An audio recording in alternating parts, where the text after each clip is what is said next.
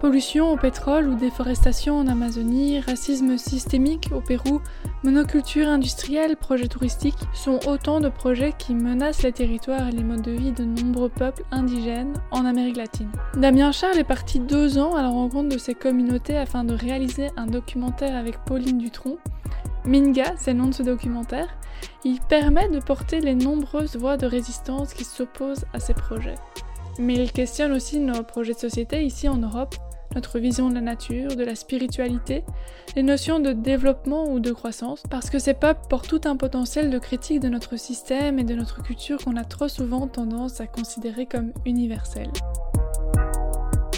Bienvenue au tout premier Midi de la Fusille en format podcast avec notre invité Damien.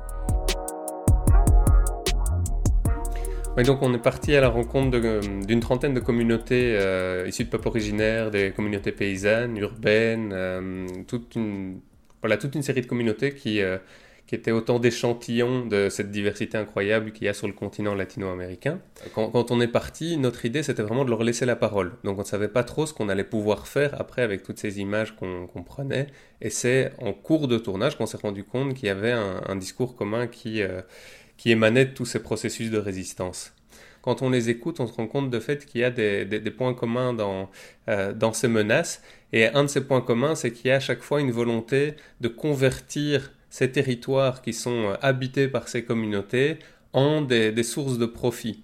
Donc que soit par exemple euh, raser une forêt pour y planter du, soja et l'exporter en, Europe pour nourrir les, bovins, ou repousser une communauté hors des plages qu'elles habitent comme les, les au, Honduras pour transformer ces, plages euh, en euh, des, espaces disponibles pour le, tourisme de masse, etc. Donc il y a des processus très différents, mais finalement qui reviennent un peu à, à, cette mentalité extractiviste qui est de, vouloir convertir ce que nous on appelle de manière déjà un peu biaisée des ressources naturelles en euh, des, richesses financières, mais pas seulement des ressources naturelles comme on pourrait l'imaginer minières et autres, parfois aussi simplement la, la qualité d'un paysage ou euh, un, espace euh, qui pourrait être euh, transformé en, dans des complexes immobiliers ou autres considérés rentables. Pourquoi ces spoliations sont-elles permises? Est-ce qu'il y a des lois qui protègent ces communautés? Alors pourquoi cette spoliation est, permise? C'est une question vraiment très complexe qui, varie probablement de, pays euh, en pays, de région en région, mais si on regarde l'histoire de cette partie du monde, on se rend compte que dès, l'arrivée des, Européens sur cette partie du continent, ces Européens arrivent avec une volonté de prendre des richesses et de retourner en fait en Europe avec ces richesses pour euh, augmenter leur euh, statut euh, social, économique. Donc il y a vraiment dès le départ dans, le projet colonisateur cette idée de. Et c'est quelque chose qui s'est poursuivi malheureusement avec le temps. C'est encore une région qui est considérée comme souvent par, l'Europe ou les États-Unis, en tout cas dans leur rapport économique, comme une source de, matières premières ou de main-d'œuvre bon marché. Donc il y a tout un système d'échanges internationaux qui, euh, qui fait en sorte que cette partie du monde continue d'être euh, d'être exploitée de cette manière-là. Maintenant, est-ce qu'il y a des lois qui protègent ces peuples? Oui, par exemple, la Convention 169 de l'Organisation internationale du travail, elle demande qu'il y ait des, consultations des, peuples qui habitent ces territoires avant qu'un projet s'y installe. Bon, ce sont des consultations qui, qui sont souvent pas ou mal faites, alors qu'elles ne sont pas euh, contraignante. Mais malgré tout, ça donne une base légale pour ces communautés pour parfois aussi se défendre euh, devant les tribunaux, parce qu'il y a des lois, heureusement, qui, qui, euh, qui, peuvent être utilisées pour ça. Si on regarde, par exemple, en Équateur, là où Chevron Texaco a, répandu, donc c'est une des plus grandes marées noires volontaires de l'histoire, si pas la plus grande, eh bien, ces peuples ont pu s'organiser et aller devant les tribunaux, avoir gain de cause, même si c'est pas encore une victoire total aujourd'hui. Ils ont, ils ont gagné devant plusieurs tribunaux. Donc oui, il y a des lois qui peuvent être euh, euh, utilisées contre ça. Malheureusement, si on regarde la réalité, c'est insuffisant. Quoi. Tu parles de lois euh, plutôt internationales, mais aussi des lois nationales. par exemple, le gouvernement équatorien reconnaît dans la Constitution en 2008 les droits inaliénables de la nature. toute évidence, c'est pas vraiment respecté. du coup, est-ce que tu peux un peu nous parler de la différence entre action et discours au niveau gouvernemental Et quelles sont les réponses de ces gouvernements à ce type de résistance?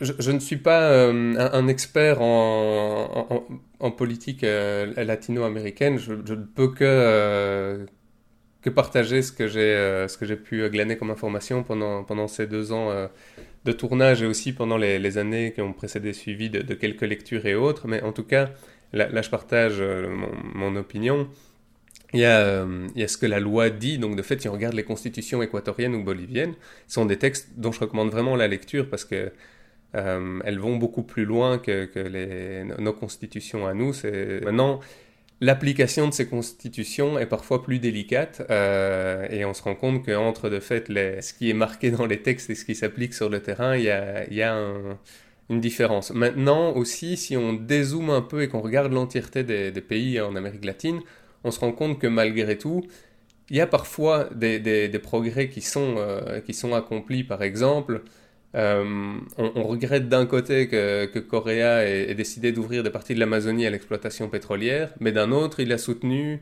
euh, les, réclamations des, peuples contre Chevron Texaco. Donc on se rend compte qu'il y a malgré tout des, pays dans lesquels, si ça ne va pas jusque là où on pourrait le souhaiter, il y a des, petits éléments qui permettent parfois d'espérer, mais encore énormément de travail.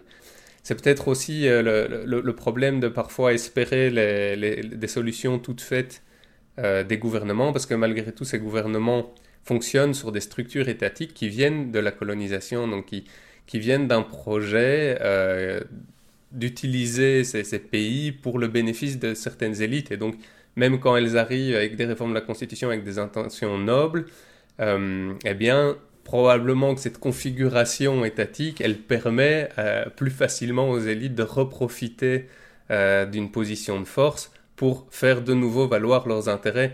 Et, on le voit par exemple en Bolivie quand ils ont euh, fait cette, euh, cette, assemblée constituante euh, dans, au début des années 2000 qui promettait des, changements colossaux, eh bien les réformes étatiques n'ont peut-être pas été aussi loin que ce qu'il aurait fallu, et c'est ce qui a peut-être aussi ramené après des, réflexes plus extractivistes qu'on a vu, euh, vu s'appliquer par la, suite du, gouvernement Morales. On a chaque fois l'impression qu'il y a une bonne intention au départ, et puis après qu'il y a un peu un recul. Donc on peut se dire, mais est-ce que euh, euh, ces structures étatiques permettent vraiment les changements qu'on veut voir apparaître? Et c'est là que la réponse des communautés souvent est très intéressante. C'est oui, évidemment qu'il y a des, initiatives de plaidoyer qui se mettent en place, mais elles n'attendent pas que les gouvernements mettent en place les solutions qu'elles espèrent voir arriver elles se mettent collectivement en marche pour pouvoir déjà les appliquer, pour pouvoir se renforcer en autonomie, en souveraineté sur, euh, sur leur territoire. Mais ces résistances, elles peuvent aussi se heurter à beaucoup de violence de la part des gouvernements ou des entreprises sur place. Euh, selon Global Witness, 1500 militants et militants de l'environnement ont été assassinés en Amérique latine, en sachant bah, que ces chiffres ils sont probablement sous-évalués. Le Brésil, c'est le second pays le plus meurtrier en 2008 pour ses militants et militantes après les Philippines. Ensuite, on a l'Inde, la Colombie et de nombreux pays euh, latino-américains. Qui sont les coupables de tels actes? Comment est-ce qu'on peut expliquer euh, des chiffres aussi importants? Oui, si on regarde par habitant, généralement le Honduras et le Brésil sont euh, malheureusement loin en tête dans, ce classement. Il y a de fait une, violence qui s'applique par rapport à ces, défenseuses et défenseurs de, l'environnement et des territoires. Peut-être finalement que c'est parce qu'elles mettent le doigt là où ça blesse vraiment ce système, c'est-à-dire qu'il y a tout est, quelque part designé pour pouvoir profiter des ressources euh, et de la main d'œuvre le plus euh, le meilleur marché possible dans ces zones-là, et ces personnes-là vont quelque part empêcher ce système de servir à des endroits qui pour ce système sont très stratégiques. Et donc toute la violence euh, de, de, ce système mondialisé capitaliste s'exerce sur ces quelques personnes ça peut être parfois des, miliciens employés par les, entreprises ou euh, euh, la, police, euh, l'armée d'un gouvernement, mais on se rend compte que d'une situation à, l'autre, la, violence est, souvent assez similaire. Maintenant, parfois, il y a, il y a des gouvernements comme, euh, comme celui de, de, de, Bolsonaro ou au Chili, où là, ouvertement, ils envoient euh, la, la, force euh, de répression publique. Et il y en a d'autres où c'est plus sournois, où c'est plus un laisser-faire aux, aux, entreprises et à des miliciens qui font le sale boulot à leur place. Maintenant, pour regarder les, les responsabilités, ça, ça, vaut vraiment la peine de, de creuser parce qu'il y, y a, les responsabilités directes, il y a les personnes qui appuient sur les gâchettes, mais il aussi les, auteurs plus intellectuels, c'est-à-dire, tiens, quand ils sont oppose par exemple Berta Cáceres, euh, qui est assassinée au Honduras. Euh, difficile de ne pas, euh, de ne pas soupçonner la, la responsabilité de l'entreprise d'ESA qui, qui construisait, qui souhaitait construire le barrage et du gouvernement hondurien. On suit un peu cette entreprise de, construction, on se rend compte qu'elle a des ramifications en Europe notamment.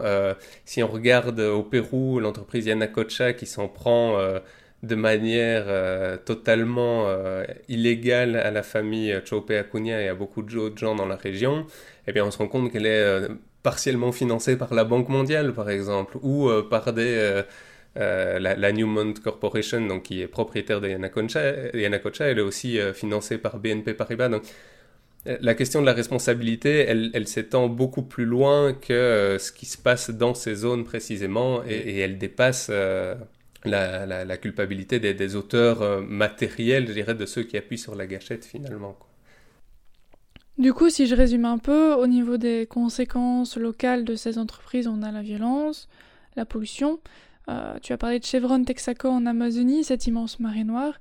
La Bolivie euh, est un des trois pays les plus pollués au monde par le mercure, qui est employé pour l'extraction de l'or. Mais il y a encore une autre conséquence, c'est la pauvreté. Euh, on apprend dans ton documentaire que au Pérou, la mine d'or de Yanacocha, ouverte il y a 30 ans, se situe désormais dans la zone la plus pauvre du pays. On pourrait croire que malgré tout, ce genre d'entreprise pourrait enrichir la population, au moins localement, mais visiblement c'est pas le cas. Non, c'est sûr, euh, c'est pas le cas et comme le, disent souvent les, inspecteurs des finances, suivez l'argent. Euh, si, on regarde d'où partent les bénéfices, par exemple, de l'entreprise Yanacocha, il n'y a pas grand-chose qui reste euh, pour les populations locales. Si au début, généralement, quand ces mines se creusent, il y a beaucoup de, euh, de main-d'œuvre locale qui est utilisée pour les gros travaux, assez vite, ils font venir des main-d'œuvre plus spécialisées de l'étranger. Et puis, forcément, ce qui est recherché par ces entreprises-là, c'est une maximisation de, leurs profits. Donc, ils vont réduire les, coûts locaux au, plus euh, possible. Et puis, il y, a tout ce, qui est causé par ces mines aussi, parce que souvent, elles présentent euh, quelques chiffres d'emploi ou euh, quelques actions de responsabilité sociétale des entreprises. Mais quand on pollue des cours d'eau, comme c'est le cas d'Yanacocha, ou quand on, détruit simplement des montagnes, parce que c'est de ça qu'il s'agit quand on parle de mines à ciel ouvert, c'est enlever des, morceaux entiers de, de montagne, eh bien, il y a toute l'économie et toute la vie qui se tissait autour de ces lieux, qui est totalement détruite. Donc on parle rarement de tous les emplois, de, tous les, moyens de subsistance qui sont perdus, et ça c'est à tout jamais, parce qu'après une mine comme celle-là, il n'y a pas grand-chose qui, peut euh, qui, peut reprendre derrière. Donc il y a, y a des impacts sur les territoires qui dépassent de loin les euh, quelques bénéfices qui sont réalisés, même localement, mais si on compare coût-bénéfice, alors non, il n'y a, rien de bien pour les populations. Maintenant, il faut voir aussi que ce n'est pas, euh, ce n'est pas que des, responsabilités des, gouvernements nationaux. On peut se dire, tiens, mais comment est-ce que euh, des entreprises peuvent se permettre d'avoir accès à des territoires comme ça, mais aussi, si on regarde euh, les, les, institutions financières internationales, quand elles accordent des prêts ou autres, elles font tout pour que ces pays ouvrent le maximum leur législation à l'investissement euh, étranger, donc facilite en fait ce genre de, processus. Donc il y a quelque chose euh, d'assez crapuleux, presque mafieux, de dire ok on vous prête de l'argent, mais au plus vous pouvez laisser faire des entreprises qui vont créer des bénéfices chez vous, et donc euh, à votre détriment souvent, au mieux c'est.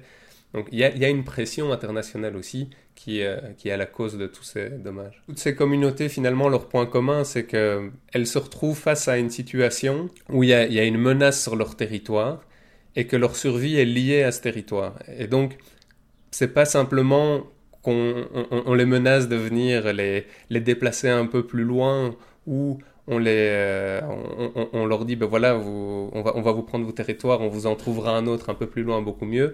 Souvent, leur spiritualité ou leur mode de vie fait en sorte que leur survie est totalement liée à ce territoire, que leur identité est liée à ce territoire. Donc, ce n'est pas que ce, qu'on, ce que nous considérons comme environnement qu'on menace de détruire, c'est vraiment leur possibilité d'exister comme culture.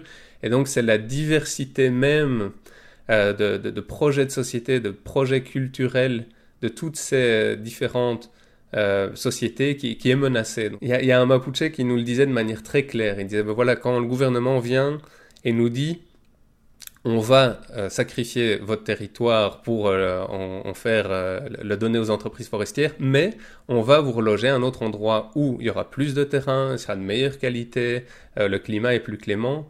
Il nous disait, mais c'est un peu comme si on nous disait, on va vous couper votre bras, mais on va vous en mettre un autre, robotisé, plus moderne, plus fonctionnel, beaucoup plus fort. Il disait, ça n'a aucun sens, personne n'accepterait. Et c'est à ce point-là qu'ils se sentent liés à ce territoire. Et finalement, quand, avec, avec tout ce qu'on nous raconte sur l'écologie et notre interdépendance à nos écosystèmes et tout ça, on se rend compte que probablement ils avaient une fameuse longueur d'avance sur nous. Ils n'ont pas dû attendre des rapports du GIEC ou autres pour se rendre compte à quel point ils étaient interdépendants de leur territoire. Et donc forcément, n'importe quelle menace sur ces territoires est perçue comme une euh, menace de mort immédiatement. avant de continuer, un petit point sur le contexte qu'on a déjà abordé en partie, pour que tout le monde puisse bien comprendre de quoi on parle.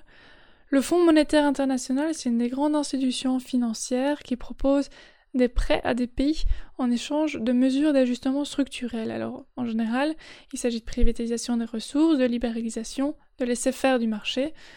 Euh, L'Amérique latine qui était déjà dans un modèle extractiviste euh, voilà, issu de la colonisation, ce qui a permis le développement euh, européen, elle s'y enfonce encore plus, elle perd le contrôle sur les revenus de ces extractions. Dans les années 2000, il y a eu un virage à gauche des gouvernements qui vont continuer l'extractivisme, mais qui vont réorienter les revenus vers des programmes sociaux. Il y a une vraie diminution de la pauvreté, même si d'autres populations, ben, comme on l'a vu, elles en payent le prix. C'est un des problèmes de l'extractivisme, tout comme euh, la diminution euh, de ces matières premières. On parle de pétrole, de minerai, mais aussi de fertilité de la terre, par exemple. Ou le fait d'être soumis aux aléas du marché, parce que le prix des matières premières, il a plutôt tendance à baisser au fil du temps, tandis que le prix des produits importés monte. Donc ces pays sont à la fois hyper dépendants de ce type de ressources, dans une sorte de contradiction progressiste mais extractiviste toujours euh, dans la même idée euh, d'un développement euh, de la population. Le projet de développement, il a quelque chose de, dangereux aussi pour toute cette diversité, c'est qu'il est terriblement homogénéisant et unificateur. Il y a un peu un développement, un projet de société magique comme ça auquel devraient correspondre toutes les sociétés du monde, qui serait la, bonne solution. Et donc il y a cette appellation qui est, quand on y pense, euh, assez gonflé de certains pays de se dire eux développés et d'appeler les autres en voie de développement. On, disait sous-développés. Euh, encore avant, on disait nous on est les civilisés, vous êtes les barbares. Euh, ce sont des appellations qui chaque fois montrent une certaine arrogance et une, vision de soi-même très, très suffisante. Or, aujourd'hui, quand on, voit la, crise environnementale, les, les, différentes crises économiques à répétition, on se rend compte que ce soi-disant super modèle auquel tout le monde doit arriver, mais en fait, il n'est pas soutenable du tout et il n'est même pas euh, désirable, même, mathématiquement. Si, on vivait euh, tous comme, euh, comme des Européens, on, le sait bien pour tous les, rapports qu'on lit et, pour toute la sensibilisation qui a été faite à ce niveau-là, mais la, Terre ne tiendrait pas le choc.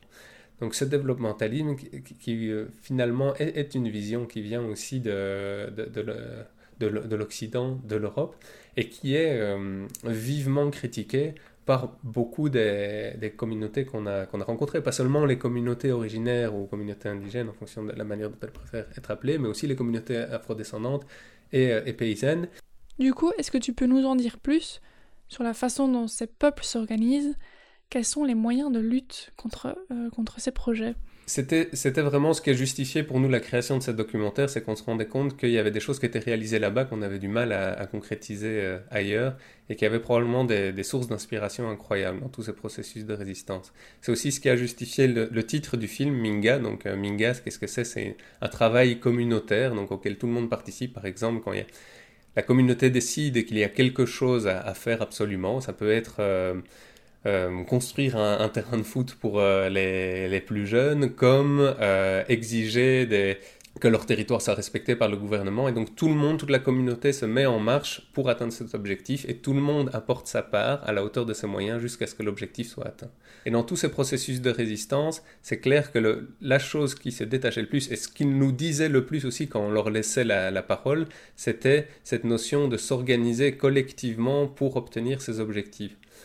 En Europe, euh, à contrario, on a souvent tendance à envisager l'engagement ou les projets de vie de manière plus générale euh, à partir de l'individu. Alors que là-bas, ce qu'on a vu, c'était tout de suite envisager les choses de manière politique et donc autant l'analyse que l'action est vue de manière politique. Ça se traduit comment? Sur le terrain Si on regarde le mouvement des sanitaires au, au Brésil, la constitution prévoit une réforme agraire, mais elle n'est pas appliquée et du coup ils identifient les terrains qui devraient être distribués, ils les occupent collectivement donc ils résistent à la répression à ce moment-là, c'est souvent la partie la plus violente.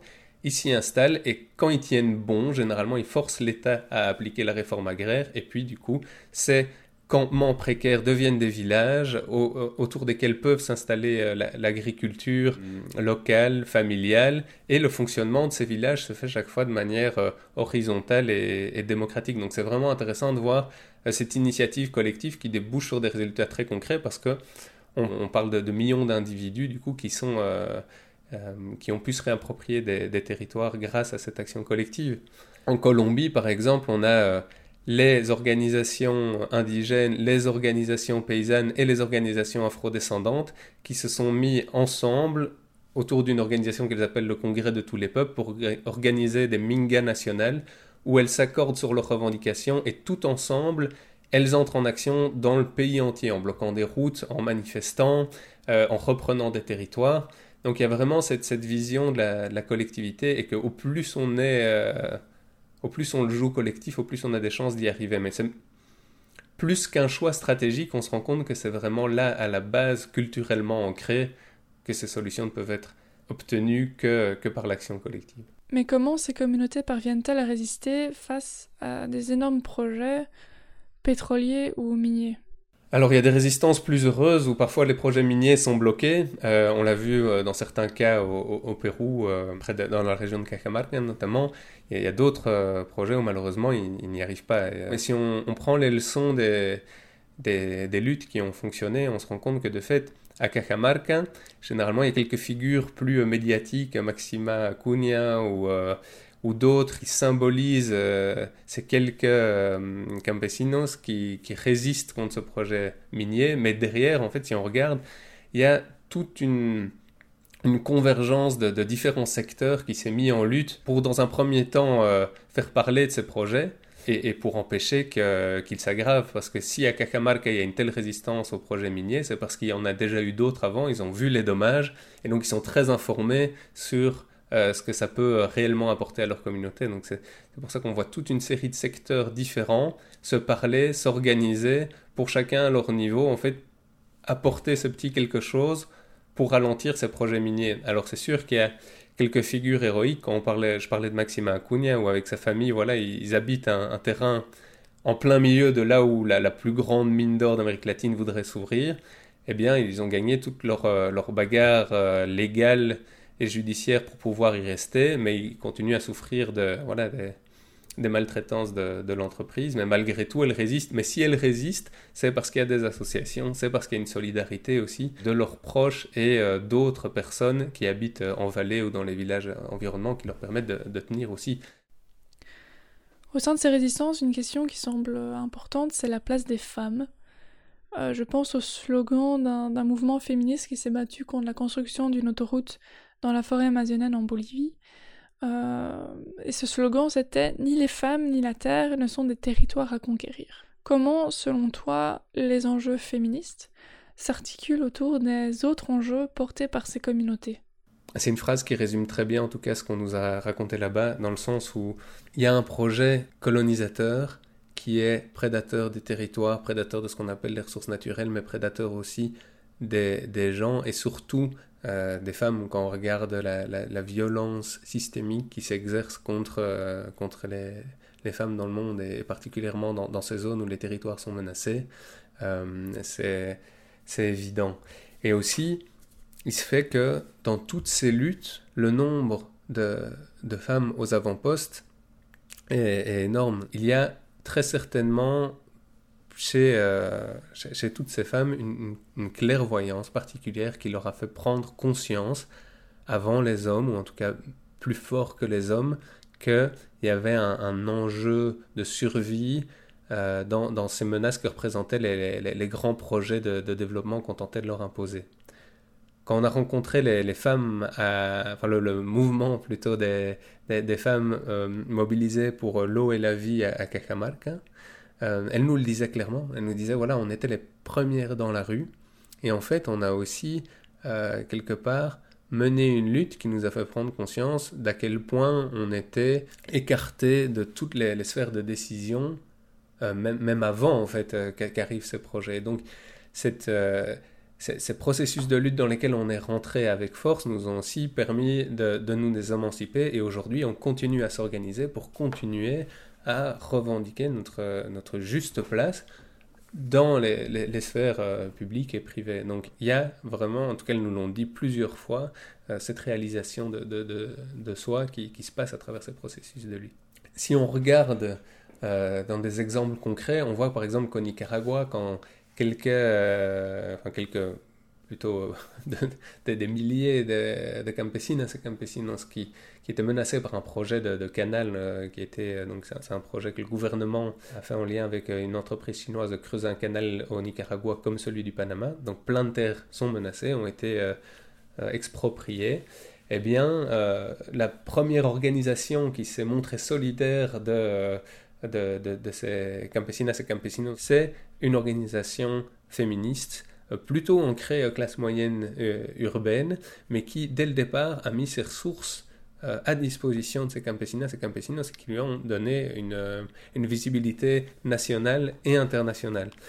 en Bolivie, Mujeres Creando, encore récemment, donc, qui est l'auteur du, graffiti dont tu parlais, s'est déclaré solidaire de, euh, des peuples qui luttent pour la défense de leur territoire. Cette, côté de dire territoire de conquête aussi euh, nous montre à, quel point, de fait, ce sont un vocabulaire qu'on utilise et qui, euh, qui renvoie autant le territoire, autant les femmes à quelque chose de d'objet, de, de, sujet à la, à la gestion de, de l'homme blanc hétérosexuel.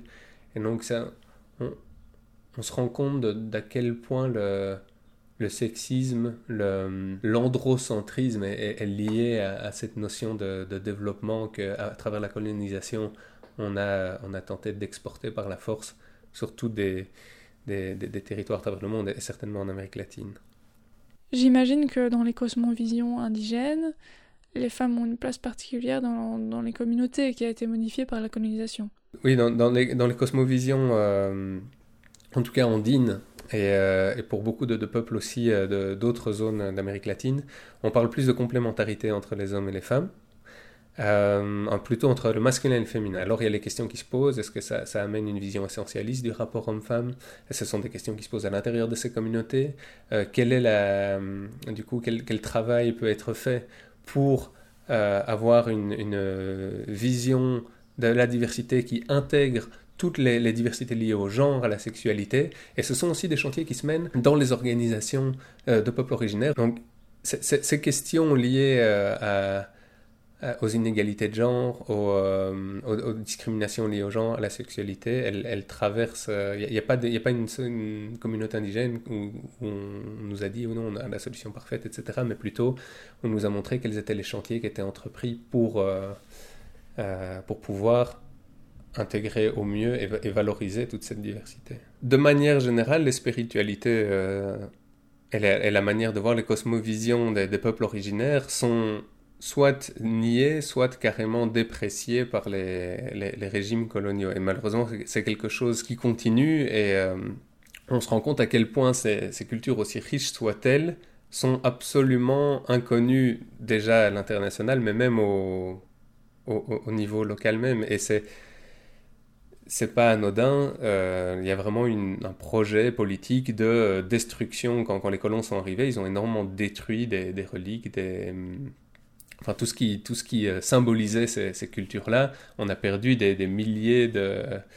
d'années d'histoire parce qu'il y a eu une volonté de destruction. Et cette volonté de destruction, elle continue parce que si on nie l'existence des, cultures, on leur nie euh, le, droit euh, de revendiquer leur, leur territoire. L'avocat Chevron, par exemple, disait euh, l'Amazonie, c'est un territoire de pétrole, c'est pas un territoire pour les gens. Ça, en dit long.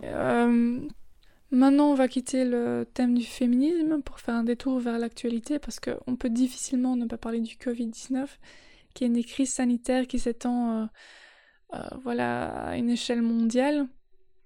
Est-ce que les populations indigènes euh, sont à risque?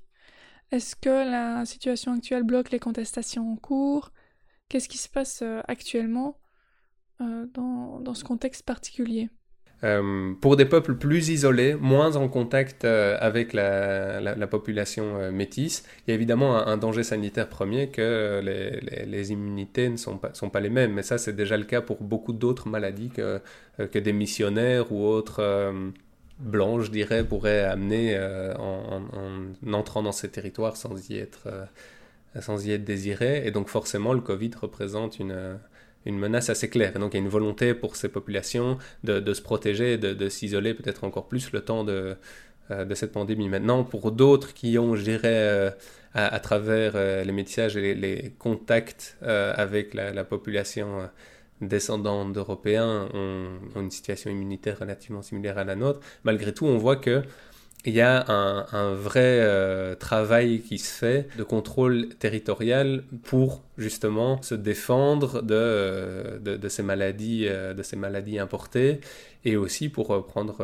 le, mieux soin possible de, leur population. Il y, a un, mouvement qui s'était enclenché et qui avec le coronavirus s'est accéléré euh, quand on regarde les derniers, les, textes publiés par les apatistes ou par les, les, NASA, enfin l'organisation du CRIC en Colombie, on se rend compte qu'il y avait déjà vraiment cette volonté de, renforcer l'autonomie euh, des peuples, d'avoir un peu ce, mouvement de, Minga, de travail collectif, mais plus dirigé peut-être vers, l'intérieur, de se renforcer dans sa culture, dans sa spiritualité, dans sa souveraineté alimentaire, dans son autonomie politique et aussi de pouvoir collectivement défendre ce mouvement vers l'intérieur et donc défendre de toutes les, menaces extérieures. En tout cas, des, populations, euh, des organisations avec lesquelles j'ai des contacts plus réguliers, ils ont très vite pris la mesure de la menace et donc très vite fait en sorte que euh, ce virus ne, ne, se répande pas au sein de leur territoire. Alors je profite du fait que tu reparles de la notion de collectif de Minga pour euh, aborder un peu le dernier thème dont on va parler.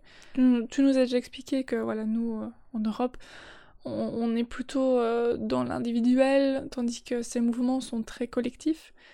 c'est difficile de ne pas faire une comparaison avec l'écologie. Chez nous c'est plutôt une question qui a tendance à être portée par un certain type de classe moyenne. On, on met fort en avant les gestes individuels, acheter bio, trier ses déchets. C'est plutôt l'expert qui va gérer les territoires, on va préserver des zones sauvages, sans population, tandis qu'ici, euh, les communautés, elles protègent un territoire dans lequel elles vivent, et elles ont probablement bah, une vision de l'écologie complètement différente de la nôtre. Alors l'écologie, euh, en tout cas pour euh, les, communautés de, peuples originaires qu'on a rencontrés, c'est pas un mot qu'on a entendu beaucoup, voire qu'on n'a pas entendu du tout. Si on regarde l'écologie politique chez nous, ça veut dire quoi? Ça veut dire prendre en compte ces études des écosystèmes euh, dans nos organisations sociales et politiques. Mais pour ces communautés-là, la notion d'interdépendance avec leur territoire, leur environnement, elle est, déjà là de base dans, leur cosmovision. Ils se disent, voilà, vraiment, euh, produit, euh, partie prenante de, ce territoire, partie de l'écosystème dans lequel ils évoluent. Euh, on, entend parler de, Pachamama, de la terre-mère. Pour nous, ça peut paraître très poétique, mais quand on réfléchit vraiment à ce que ça veut dire, si on considère la, terre, euh, la nature comme notre mère, on se rend compte à quel point cette interdépendance est, claire. Et finalement, d'un point de vue scientifique, il s'avère qu'ils avaient, euh, avaient raison depuis le début, parce que oui, notre survie est tout à fait dépendante de, la qualité et, de cet équilibre qu'on arrive à construire avec avec ces écosystèmes et que dans leurs projets de, société, aussi divers soient-ils, il y a toujours cette notion de construire un équilibre. Un territoire qui fonctionne, c'est là où la, communauté humaine peut tirer ce dont elle a besoin sans déséquilibrer le reste du territoire. Mais ça va aussi pour la communauté, que les, individus sont équilibrés, que les, gens entre eux fonctionnent en harmonie et par rapport à leur territoire. Et donc tout ça se, se lie. Et donc finalement, cette, cette notion de d'intégrer les écosystèmes dans euh, le projet social et politique, il, n'a jamais été séparé dans un premier temps. C'est nous qui avons en fait eu un peu cette idée d'aller euh, envisager des, des, projets sociaux ou politiques séparés des écosystèmes dès la base, dans leur vision euh, du monde. Cet, cet environnement est, est, présent et c'est ce qui justifie aussi qu'ils le défendent bec et ongle depuis plus de 500 ans maintenant.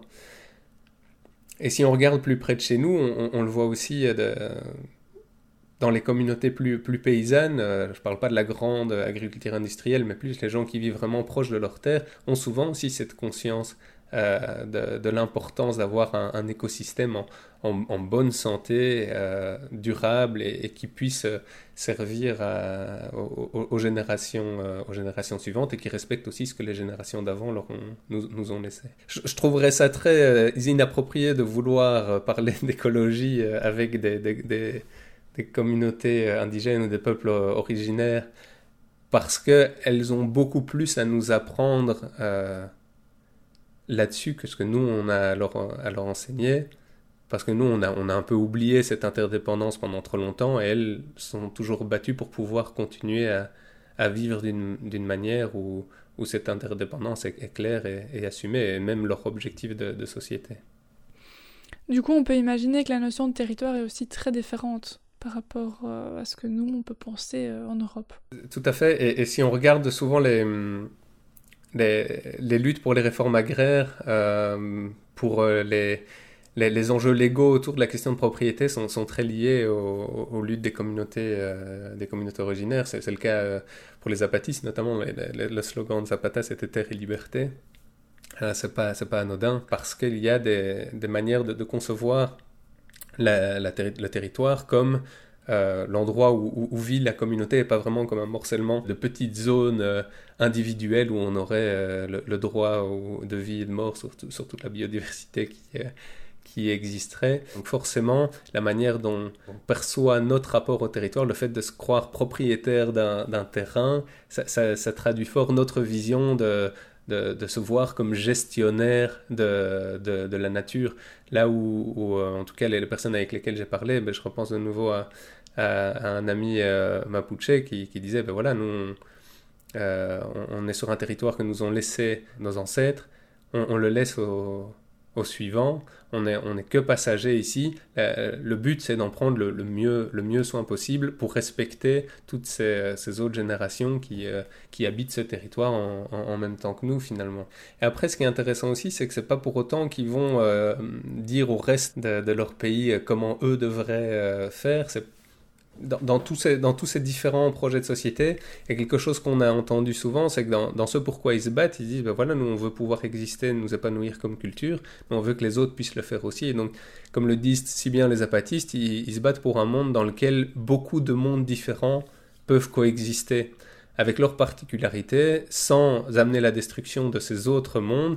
Et ça, c'est un projet qui est radicalement différent euh, du système mondialisé capitaliste tu as souvent mis en avant l'idée d'un projet de société différent, la reconnaissance des apports de ces communautés dans la construction d'un monde à venir. Donc, euh, est-ce que tu pourrais essayer, même si c'est pas évident, de, conclure euh, ce podcast avec ce qui, toi, t'a touché personnellement, ce qui a changé ta vision des choses au fil de ces rencontres et peut-être euh, voilà, ce, qui, ce qui pourrait nous inspirer pour, pour nos sociétés européennes? C'est sûr qu'en allant faire ce documentaire, comme, comme, toutes les personnes, je pense, qui partent avec une démarche comme celle-là, il y a toujours une démarche personnelle de, curiosité, de, de, se dire, tiens, il y a quelque chose euh, que j'ai envie de creuser euh, là derrière. Et notamment, il y avait cette manière de, voir le monde qui, en tout cas de loin, me semblait radicalement différente que, que celle qu'on a nous-mêmes. Mais je ne sais pas pour vous, mais pour moi en tout cas, je trouve ça compliqué de savoir quelle est ma manière de voir le monde. C'est des choses dans lesquelles je baigne tellement que, euh, que, c'est difficile à, déchiffrer. Et toutes ces, situations conflictuelles que ces communautés vivent, j'ai l'impression que de ce choc avec la colonisation, qu'elle soit arrivée il y a 500 ans, qu'elle continue à arriver maintenant, leur permet de, de, voir clairement, tiens, en fait, on essaye de nous imposer ce modèle de développement qui ne nous correspond pas.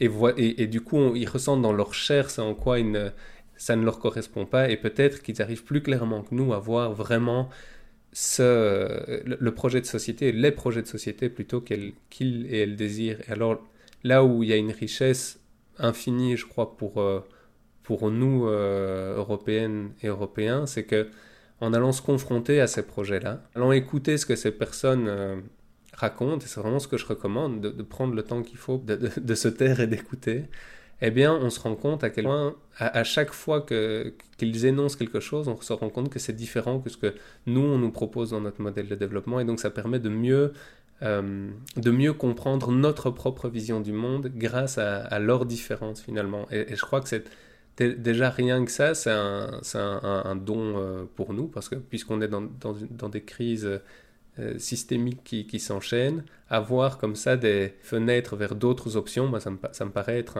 un, bien complètement inestimable.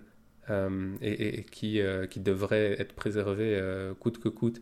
Maintenant, si on prend quelques, quelques exemples de, ces différences, j'ai parlé du fait d'envisager toute action pour obtenir des, des, objectifs de manière collective, d'envisager la, la, vie de manière collective, de se rappeler qu'en tant qu'être humain, en fait, on, on vit de, ce collectif, et je crois que d'avoir été séparés les uns des autres pendant tout un moment, ben, peut-être qu'on s'en rend mieux compte maintenant. Euh, il y a cette manière aussi de, concevoir, euh, voilà, de, nous considérer comme faisant partie de cet écosystème, c'est une leçon d'humilité, je crois, pour les, pour les êtres humains, mais aussi ça, apporte probablement beaucoup de pistes de réponse à, notre manière d'envisager le rapport à la nature et à ce que notre rapport à la nature a, amené comme, comme dégâts. Il y a un rapport au temps aussi. Euh, on n'en parle pas dans le documentaire, mais il y a plein de choses dont on ne parle pas dans le documentaire et, on aurait voulu avoir plus de temps.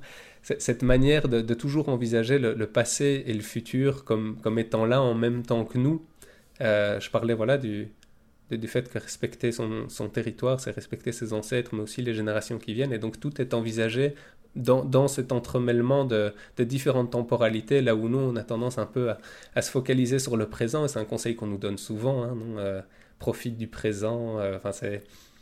Il y, a, un côté très voir envisager le futur mais surtout pas surtout pas faire quelque chose en respect avec le avec le passé ce qui nous amène souvent à être assez déconnecté de nos racines euh, et, donc voilà, beaucoup, beaucoup de, changements fondamentaux par rapport à, des choses aussi, euh, qui, nous paraissent aussi simples que d'envisager notre rapport à l'espace, au temps, euh, à ce qui nous, aux gens qui nous entourent et qui, euh, qui nous pose des questions. Alors je ne veux pas dire que j'ai envie de, de, prendre un modèle de peuple originaire latino-américain euh, et de l'amener ici et de faire exactement la même chose, ça n'aurait pas de sens. On est, on est aussi des produits de cultures différentes, mais il y a en tout cas beaucoup de fenêtres qui nous permettent de mieux nous analyser et certainement une infinité d'inspirations qui peuvent nous, nous donner des, des, clés de, de, solutions, des clés, de, en tout cas des idées pour, euh, voilà, pour affronter les, les enjeux auxquels nous on est confrontés ici de notre côté de l'Atlantique.